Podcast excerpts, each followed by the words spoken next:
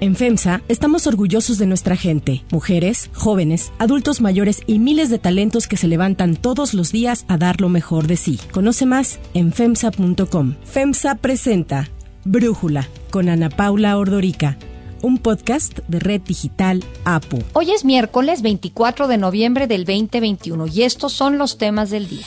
El presidente López Obrador se arrepiente de nominar a Arturo Herrera al frente de Banjico. Lucía Buenrostro Sánchez, hermana de la jefa del SAT, podría ser la nueva apuesta del presidente.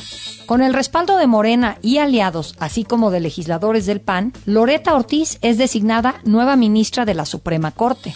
Hay más gente empleada, pero 6 de cada 10 personas con trabajo están en la informalidad. Las manifestaciones ante la imposición de restricciones por las nuevas olas de COVID-19 en Europa se han recrudecido. Pero antes vamos con el tema de profundidad.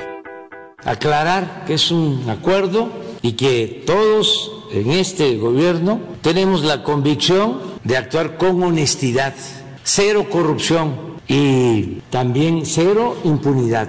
No somos iguales. Así fue como el presidente Andrés Manuel López Obrador respondió ayer a quienes le preguntaron y lo criticaron por el decreto que él llamó un acuerdo que publicó en el Diario Oficial de la Federación, a través del cual se declara de interés público y seguridad nacional la realización de proyectos y obras de infraestructura a cargo del Gobierno de México. El presidente aseguró que el decreto, que él insiste en llamar un acuerdo, busca blindar las obras de su administración para evitar que los amparos promovidos por algunos empresarios y exfuncionarios retrasen la conclusión de los proyectos y afirmó que no tiene nada que ver con la falta de transparencia. Según el presidente López Obrador, se trata de un acuerdo interno que pretende acelerar trámites y evitar demoras por burocracia. Que se pueda dar la confianza a las instituciones y a las empresas. Y es que al declarar las obras públicas federales como de interés público y de seguridad nacional, tendrán una dispensa de trámites. Entre otros propósitos, el decreto señala que busca impulsar y consolidar los proyectos que nos llevarán como nación a lograr el crecimiento económico. Sin embargo, el decreto presidencial no fue muy bien recibido, de acuerdo con varios expertos, no tiene un fundamento jurídico válido, pues aunque cita el artículo 89, fracción 1 de la Constitución que señala la facultad del presidente para emitir reglamentos con apego a las leyes, pretende colocar la voluntad del Ejecutivo sobre lo que establecen las leyes administrativas. Además, preocupa la afirmativa ficta que indica que si no se emite la autorización provisional en cinco días, se darán por autorizados todos los proyectos de manera temporal, lo que sería inconstitucional e ilegal debido a que se hacen a un lado todas las revisiones de ley del tipo ambiental, de responsabilidad y viabilidad. Pasado el plazo temporal, que sería de un año, las instancias correspondientes realizarán una revisión para ver si otorgan una aprobación definitiva, lo que muy probablemente se daría con las obras ya avanzadas. Y aunque el presidente aseguró que el acuerdo no tiene nada que ver con la transparencia al catalogar los proyectos como seguridad nacional, las dependencias pueden clasificar los contratos y otros documentos como reservados, quitándoles el carácter público. Ante esto, el Instituto Nacional de Transparencia, Acceso a la Información y Protección de Datos Personales, el INAI, informó que prepara una controversia constitucional ante la Suprema Corte en contra del acuerdo presidencial y expresó su preocupación porque sea reservada información de manera generalizada y anticipada. Además, los coordinadores del PAN, PRI y PRD en la Cámara de Diputados anunciaron que también interpondrán una controversia ante la Suprema Corte, pues les preocupa la opacidad. Así lo expresó Jorge Romero, coordinador de los diputados del PAN. La ley señala que toda obra, que toda acción, que todo acto de cualquier gobierno que impliquen recursos públicos son del dominio público. El análisis. Para profundizar más en el tema, agradezco a Gerardo Carrasco, socio del despacho Soledad y Carrasco Abogados, platicar con nosotros. Gerardo, ¿qué pasa con la continuidad de este decreto? ¿Cambia este gobierno y el decreto permanece? Mira, si, si, me permites ponerlo así, pues realmente es el decreto de decretos, es decir, se lleva de calle cualquier orden ejecutiva emitida en esta administración a la luz de los derechos humanos y del respeto al principio de legalidad. ¿Por qué? Porque se dice que ahora cualquier obra o cualquier proyecto de este gobierno pues tendrá que ser aprobada por ser considerada prioritaria y pues de seguridad nacional. Lo que pierden mucho de vista quizá las personas o la persona que redactaron este decreto o acuerdo en el Poder Ejecutivo no han revisado lo que dice la propia Ley de Seguridad Nacional, porque ni siquiera se cita en el propio acuerdo. La Ley de Seguridad Nacional claramente en el artículo cuarto dice que pues la seguridad nacional estará supeditada al principio de legalidad, que no es más que el respeto a todo el orden jurídico mexicano,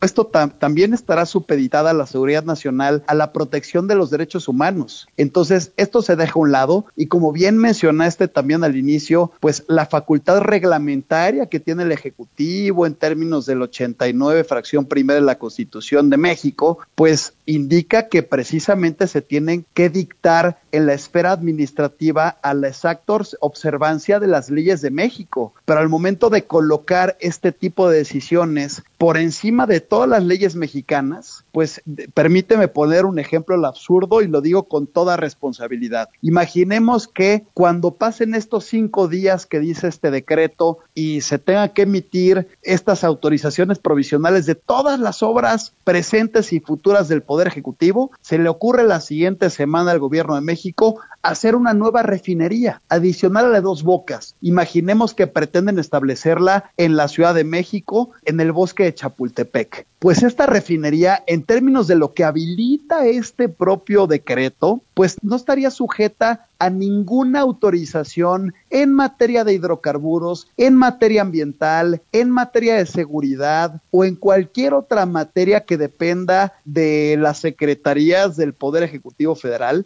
y podría desarrollarse y comenzarse la construcción de ipso facto. Así de grave es este acuerdo emitido por el Poder Ejecutivo Federal, pero también así de grande, Ana Paula, es la responsabilidad que tendría que entender el Poder Judicial Federal para pues resolver todos los asuntos que se presenten con base en la aprobación de, y en la ejecución de este decreto. Ahora, el presidente habla de que quiere evitar lo engorroso que resultan los trámites, que todos sabemos que son tremendos luego los trámites para cualquier proyecto de infraestructura. Y lo que quiere es que sus obras de administración queden blindadas, por ejemplo, de amparos, que se brinquen estos trámites y puedan llevarse a cabo de una manera mucho más expedita. Pues yo creo que eso es algo que cualquiera que quiere tener un proyecto de infraestructura quisiera lograr, ¿no? ¿por qué no el presidente mejor busca una modificación a las reglas para eliminar tanto trámite, para eliminar tanta burocracia que además de que limita la competitividad del país, me parece que se presta a justamente cochupos, corrupción, mordidas en casi todos los proyectos de infraestructura, públicos y privados. Lo que pasa es que el presidente es quien gobierna este país. Es el primer mandatario, pero a veces pues en un, pues quizá en un ejercicio de política, ¿no? Como lo establece él y su partido, pretende colocarse a la par de la ciudadanía, ¿no? Y puede perfectamente ser muy molesto y engorroso un trámite burocrático para el ciudadano de a pie. Para ti y a mí, imaginemos que vamos a solicitar una licencia para desarrollar un negocio. Gerardo, te invito a que solicites una licencia para modificar la banqueta de enfrente de tu casa. Exactamente, y la ley dice que esta licencia puede tardar 15 días y por burocracia te tarda un año. Bueno, pues esto no aplica al propio gobierno. El presidente tiene la facultad para hacer cumplir las leyes que le sirven y por lo tanto hacer con base en la burocracia que tanto le ayuda que se respeten los plazos. Pero esto no es un pretexto válido para venir ahora a pasar por encima de todas las leyes, Ana Paula, como si estuviéramos únicamente en un Estado mexicano en donde solamente existan dos poderes, porque ya absorbió con base en este decreto en materia administrativa, absorbió ya todas y cada una de las leyes en materia administrativa emitidas por el Poder Legislativo, las absorbió al Ejecutivo y pues únicamente ya tendremos dos poderes solamente, que es pues el Poder Ejecutivo que depende del Presidente de la República y el Poder Judicial. Entonces, pues yo creo que hay muchísima responsabilidad por parte del Poder Judicial porque contrario a lo que dice el propio presidente, yo creo que pone en riesgo jurídicamente hablando todas las obras del presidente a la emisión de este decreto, porque pues cuando se empiezan a ejecutar con base en estas autorizaciones provisionales, mayor razón tendrá la ciudadanía y los órganos autónomos como el INAI para acudir al Poder Judicial de la Federación y este Poder Judicial entonces tendrá la obligación de suspender por ser contrario a las leyes este decreto y pues poner en riesgo cualquier obra o proyecto que pretenda ejercer el presidente de la República por medio de su administración. Gerardo Carrasco, muchísimas gracias por platicar con nosotros. Si te gusta escuchar Brújula, te invitamos a que te suscribas en tu aplicación favorita o que descargues la aplicación Apo Digital. Es totalmente gratis y si te suscribes será más fácil para ti escucharnos. Además, nos puedes dejar un comentario o calificar el podcast para que sigamos creciendo y mejorando para ti. Hay otras noticias para tomar en cuenta. 1. Arturo Herrera. Muchas gracias y hasta luego. Tal como lo adelantamos en el episodio de ayer, Arturo Herrera no será nominado para llegar al Banco de México. La propuesta para que el extitular de Hacienda fuera ratificado como miembro de la Junta de Gobierno de Banjico y con ello pudiera relevar a Alejandro Díaz de León como gobernador del Banco Central fue retirada desde hace meses por el presidente López Obrador. Así lo confirmó el senador Ricardo Monreal. Luego en agosto el Ejecutivo retiró el nombramiento. No es para gobernador, es para miembro de la Junta y la Junta procede. Pero desde agosto eh, la oficina del Ejecutivo retiró el nombramiento. Herrera compartió en sus redes sociales que el presidente López Obrador le informó que había decidido reconsiderar su nombramiento al frente de Banco de México. Y pues ya comienzan a sonar otros nombres sobre quién podría llegar a el Banco Central y quién podría tener el apoyo del Ejecutivo. Es Lucía Buenrostro Sánchez, hermana de la jefa del SAT. López Obrador anunció en mayo pasado que propondría a un economista con dimensión social al frente de Banjico, papel que parece cumplir Lucía Buenrostro. La economista ha dicho que el principio de la independencia del Banco Central no se ha logrado en México, mostrándose a favor de revisar la política monetaria para lograr el bienestar de la mayoría. Se desempeña actualmente como vicepresidenta de Política Regulatoria en la Comisión Nacional Bancaria y de Valores, a donde llegó en octubre después de haber estado en la COFEPRIS y en el Banco del Bienestar.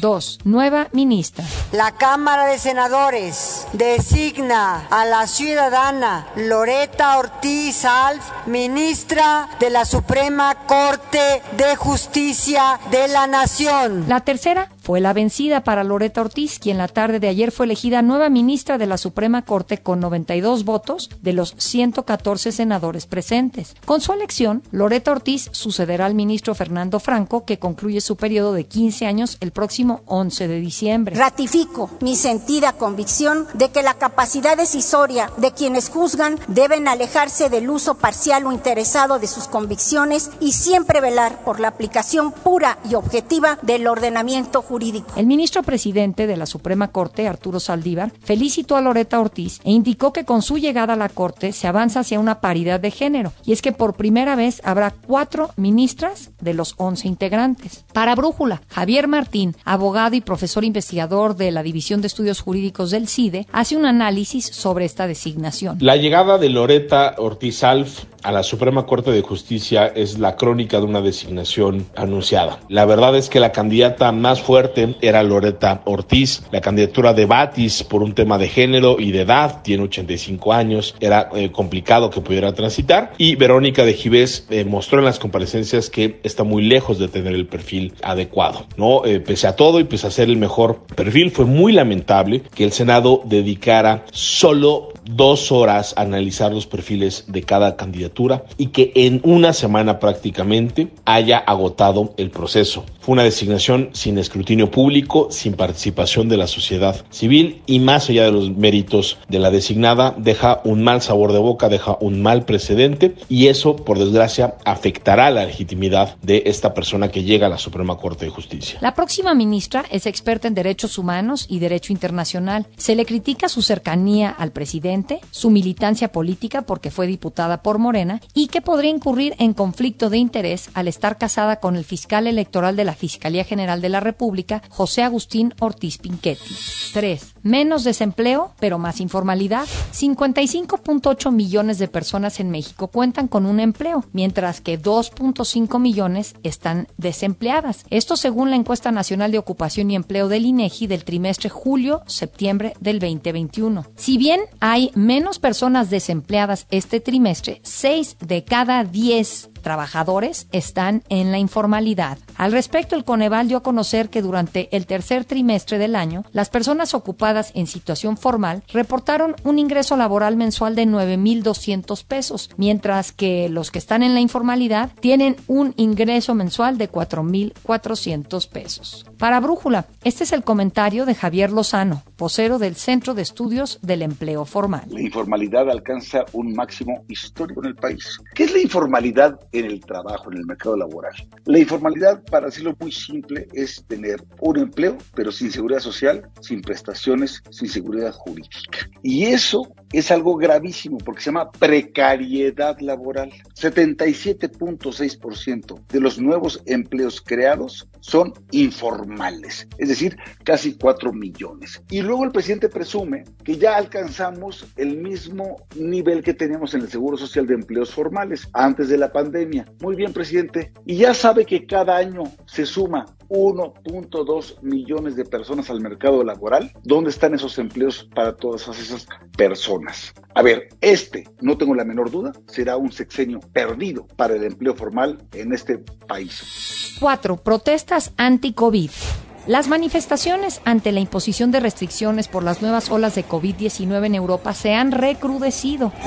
Este es el reporte que para Brújula nos da el periodista Julio Godínez desde Bélgica. Unas 35 mil personas asistieron a la manifestación que se realizó en Bruselas, Bélgica, en contra de las medidas que se están tomando para intentar frenar una nueva ola de contagios. En la protesta que tuvo lugar en el llamado barrio europeo, algunos asistentes lanzaron material pirotécnico a los policías, quienes respondieron a su vez con gases lacrimógenos y chorros de agua. Los manifestantes se oponen principalmente a la implementación de pasaportes de vacunación que impiden a los no vacunados entrar a restaurantes o bares. Imágenes similares se vieron en otros países como Austria, Croacia y Holanda, donde algunos grupos radicales, algunos de extrema derecha, se aparecieron en las calles. El sábado en La Haya, Holanda, lo que se había convocado como una manifestación pacífica para exigir que se les devuelva a los ciudadanos su libertad terminó en disturbios con quemas de bicicletas, autos y también enfrentamientos con la policía. Al menos tres manifestantes resultaron heridos tras ser impactados con municiones de la policía y reciben atención en hospitales. Algunos de los manifestantes se dijeron dijeron hartos de las medidas y se identificaron como la generación QR, en alusión al código que se usa en el pasaporte de vacunación anti-COVID. La mayoría de los manifestantes son antivacunas y han salido usando la banda amarilla que durante el nazismo le imponían a los judíos para poder ser identificados. Ahora lo utilizan de manera voluntaria con la palabra no vacunado. El primer ministro holandés Marco Rutte condenó a manifestantes que han fomentado la violencia, incluso se refirió a ellos como idiotas. En Alemania, el ministro de Salud